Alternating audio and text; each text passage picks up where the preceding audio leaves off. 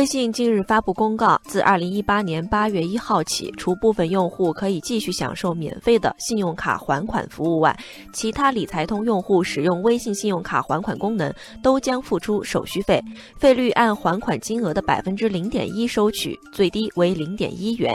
What？互联网用户不得不面对一个现实：免费午餐正变得越来越少。Oh no！网友墨山乡人说，微信钱包上线以来，信用卡还款经历了从免费到部分收费，再到全部收费的全过程。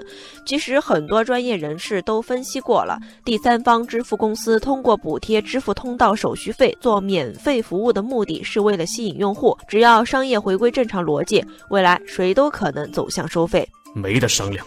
网友玄英说：“对信用卡还款收费和以前的提现收费其实是一个道理。互联网公司前期通过各种手段积累大量用户，培养用户使用习惯，后期必然会通过收费来实现自身的商业利益。要淡定。”对于第三方支付平台开始收费的现状，不少网友还是心有不甘。网友陈姿言说：“提现要钱，还信用卡要钱，那我们的零钱放在微信上，怎么没给我们利息呢？”网友大河源说：“相比银行卡直接转账，微信和支付宝更方便一些。如果微信、支付宝都开始收费的话，就要直接转银行 app 了。”不过，更多的网友则希望第三方支付能和银行 App 共存。网友陶然子说：“此前因为银行服务的低效，第三方支付才快速崛起，大家都习惯了第三方支付的便捷省心。”网友皓月说。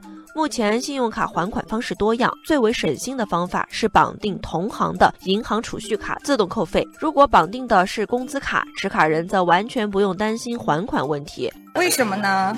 网友灵芝说：“其实大家也许没有发现，银行 App 还款也十分方便。